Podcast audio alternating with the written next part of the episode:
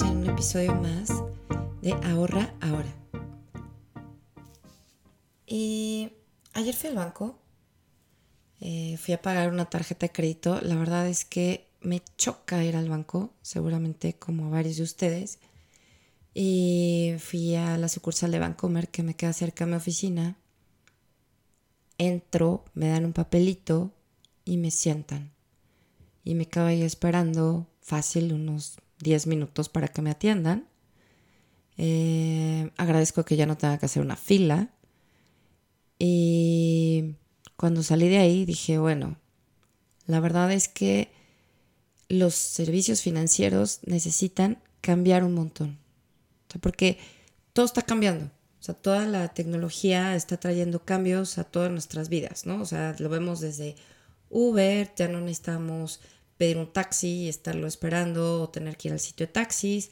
Em, ya no tenemos que hospedarnos a fuerza en un hotel, tenemos la opción de, ir a la casa de otra persona a través del portal de Airbnb, ¿no? Entonces como que la tecnología nos trae pues un montón de cambios, nos traen maneras de hacer las cosas de manera muy distinta y bueno, pues esto es gracias a todos los cambios tecnológicos que han habido en los últimos años.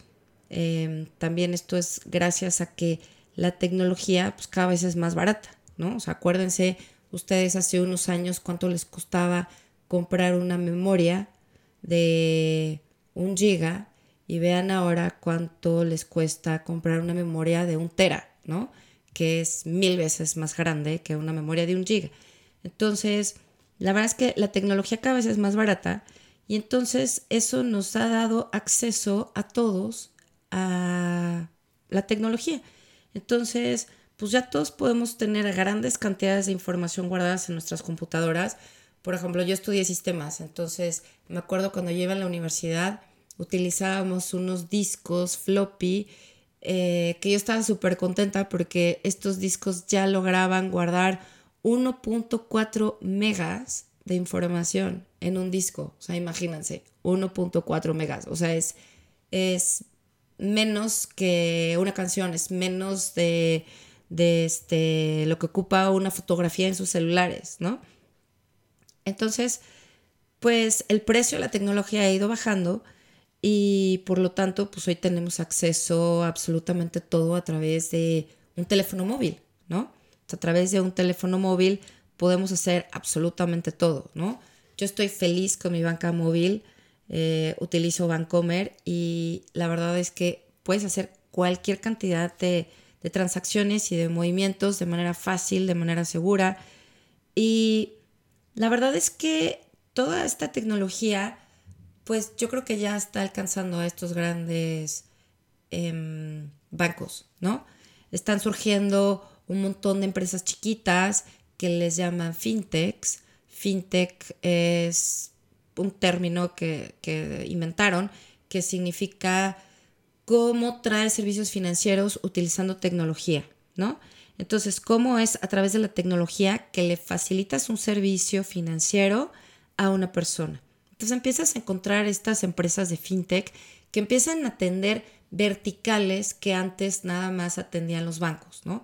Entonces empiezan a surgir estas empresas que empiezan a atender esos segmentos, esos nichos que de pronto los bancos no atienden, ¿no? O que a los bancos les cuesta mucho dinero o mucho trabajo atender ese segmento o atender ese proceso, ¿no? Entonces estamos viendo de pronto empresas que empiezan a hacer, por ejemplo, la parte de cómo calificar a los clientes en cuanto a su nivel crediticio, por ejemplo, utilizando información alternativa. O empezamos a ver empresas que te ofrecen un servicio de un wallet, o sea, como una cartera, para que no tengas que utilizar dinero en efectivo. Y todos estas, estos nuevos avances pues, nos han traído también nuevas tecnologías en el sector financiero, por ejemplo, las criptomonedas, ¿no? Las criptomonedas nacen, nacen alrededor de 10 años. Eh, la primera criptomoneda que sale es Bitcoin y las criptomonedas pues son activos mediante los cuales pues puedes intercambiar valor de manera rápida y lo más interesante de todo esto es que sin que haya un intermediario de por medio, ¿no? Por eso es que han sido, por un lado, muy criticadas las criptomonedas y hasta satanizadas, porque no hay un país detrás de estas monedas respaldándolo, porque no hay absolutamente nadie detrás de estas criptomonedas respaldándolas, ¿no? Pero digamos que los activos obtienen valor mediante el proceso de la oferta y la demanda. O sea, es como, por ejemplo, el oro. ¿El oro por qué tiene valor? El oro tiene valor porque se utiliza en muchas industrias. Em, el oro, como ustedes saben, es un magnífico conductor. Entonces, el oro tiene valor en la medida en que sabemos de que es un elemento que hay cierta cantidad en el mundo de oro y no hay más, ¿no? Entonces, bajo esa misma mecánica, pues nace, por ejemplo, el Bitcoin, ¿no? El Bitcoin solamente van a poder ser acuñados cierta cantidad de, Bitcoins y no más, ¿no? Entonces, eh, las criptomonedas, el Bitcoin, por ejemplo, trajo de manera revolucionaria el, tema del manejo de bases de datos distribuidas, pero masivamente. Y a esto le llaman blockchain. O sea, blockchain no es más que una base de datos eh, que está distribuida en alrededor de 6.000 nodos. Y entonces, por eso es que es tan segura. O sea, porque esa base de datos está replicada en 6.000 puntos distintos. Entonces tú para hackear esa base de datos, lo que tendrías que hacer es accesar a estos 6.000 puntos al mismo tiempo y cambiar el dato al mismo momento en todas las bases de datos para que nadie se diera cuenta. Entonces, por eso es que dicen que blockchain es súper segura y es súper transparente y lo que hay ahí eh, básicamente eh, no se mueve, ¿no?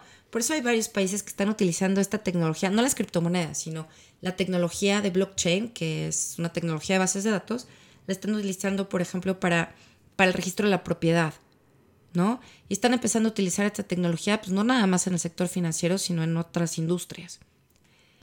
Otra herramienta muy interesante que ha venido a revolucionar los sistemas financieros, con la inteligencia artificial, pues nos ayuda a tomar decisiones de manera mucho más rápida, porque es la manera en que puedes analizar grandes volúmenes de información y de datos de manera muy efectiva. Entonces, a través de estos modelos de inteligencia artificial y de machine learning, que ya platicamos de ellos en, dos episodios anteriores, pues puedes identificar, por ejemplo, fraudes, ¿no? Eh, de manera mucho más rápida. Puedes también hacer recomendaciones de inversión. Por ejemplo, existen estos robo advisors que te dan recomendaciones en qué instrumentos invertir. O también puedes utilizar la inteligencia artificial para determinar a quién sí le puedes dar un crédito, ¿no? Y bueno, pues esto nos lleva a dar créditos, por ejemplo, de manera mucho más rápida y mucho más eficiente, ¿no? El otro día estaba leyendo una investigación y la verdad es que me llama mucho la atención porque Ustedes saben que la información que está en el buro de crédito es información de todos los créditos que tienen, de la información buena y de la información mala de sus créditos. Es como que todo el mundo cree que en el buro de crédito nada más hay información mala, pero no es así. En el, en el buro de crédito aquí en México hay información de todos tus créditos. Y ahí sale cuánto pagaste por cada una de tus tarjetas de crédito, por tus servicios de, telefonía, por tus servicios de, cable. Entonces, con toda esa información de tus pagos y de tus no pagos, los buros de crédito van sacando eh, de manera estadística una calificación para cada persona. Y esta calificación lo que le indica a los bancos, por ejemplo, es si son personas que son sujetas de crédito, si son personas que van a pagar un préstamo. Pero ¿qué pasa para todas esas personas que jamás les han dado un crédito? ¿No? Eh, todas esas personas que jamás les han dado un crédito, pues no tienen información en su buro de crédito. Entonces, cuando un banco va y pide información al buro de crédito, pues resulta que no hay información crediticia y entonces para el banco es muy fácil decir, pues no tengo información crediticia, pues no te puedo dar un crédito. Entonces es como el problema este del huevo y la gallina, ¿no? Eh, ¿Cómo voy a poblar mi historial crediticio si nadie me quiere dar un crédito. Eh, por ejemplo, yo a mi hija, que tiene 20 años, justo para que empiece a llenar su historial crediticio, le pedí que sacara un celular de pospago a su nombre. Entonces, eso le va a empezar a generar información crediticia en el buro de crédito de que, bueno, no es un crédito, pero es información de que la persona se compromete a pagar algo. Y entonces eso le empieza a generar información crediticia. Pero entonces, ¿qué pasa para toda, esta, para toda esta gente que no tiene información en su buro de crédito? Pues es muy fácil. Los bancos no les van a dar un crédito. Entonces, lo interesante que está leyendo es que Mercado Pago, que es esta empresa enorme argentina que hace e-commerce, empezaron a diseñar un, un score crediticio, una calificación sobre los clientes que tienen que venden productos.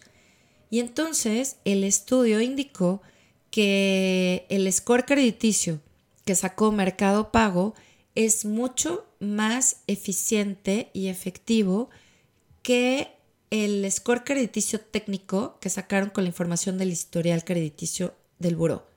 Entonces, a mí esto me impresionó mucho porque como con la información que obtienes de una persona en una red tal como Mercado Libre, en donde tú puedes ver cuánto es el flujo de efectivo que está recibiendo esa persona por la venta de sus productos y si esa persona además está comprando otros productos y si esa persona pues es una persona responsable que entrega los productos que vende de manera eh, puntual y cumple con lo que dice en su página de, de este Mercado Libre, entonces esa información es mucho más valiosa que la información que está en el buro de crédito, ¿no? Entonces, pues todo esto va a traer a que la gente empiece a tener un mejor acceso a los servicios financieros porque en México la verdad es que estamos muy mal en el acceso a los servicios financieros. Solamente la mitad de la gente tiene una cuenta, bueno, tiene, tiene algún producto financiero y como el 35% debe tener un producto crediticio. Entonces, todos estos avances, todo este uso de la tecnología, la verdad es que va a hacer que, más gente pueda tener acceso al crédito y está comprobadísimo que el acceso al crédito pues le trae una calidad de vida superior a las personas porque les ayuda en los momentos difíciles, en los momentos en donde, en donde les pasa algo, en donde hay una crisis, en donde alguien se enferma, eh, pues les ayuda a que no tengan que vender este, sus activos, ¿no? que no tengan que vender sus cosas. Así que con todos estos avances tecnológicos, nosotros como usuarios de los servicios financieros, pues debemos de empezar a aprovecharlos. Entonces, en los siguientes episodios de Ahorra Ahora, voy a empezar a platicar sobre cada uno de estos productos nuevos fintech y cómo nos podemos ahorrar dinero. Porque hay productos fintech que nos van a dar créditos mucho más baratos o que nos van a dar crédito mucho más rápido en el momento en que lo necesitamos o que ya no vamos a necesitar tener información en el buro de crédito para que podamos ser sujetos de crédito. Van a haber también este, varias aplicaciones de las que les voy a ir platicando en donde les van a hacer recomendaciones para que puedan invertir su dinero y que su ahorro pues, vaya creciendo de manera más interesante. O también hay otras aplicaciones que les van a ayudar a ustedes a que manejen mejor sus finanzas personales, porque la verdad es que a veces a mí también me pasa que, que de pronto llega el final de la quincena y digo, órale, ¿en qué me gasté todo mi dinero? O que de pronto veo mi cartera y según yo traía mil pesos y de pronto, oye, ¿y dónde volaron esos mil pesos? No sé ni en qué me los gasté. Entonces hay varias aplicaciones que te ayudan en el tema de tus finanzas personales y que además te recomiendan productos financieros que te pueden servir, ¿no?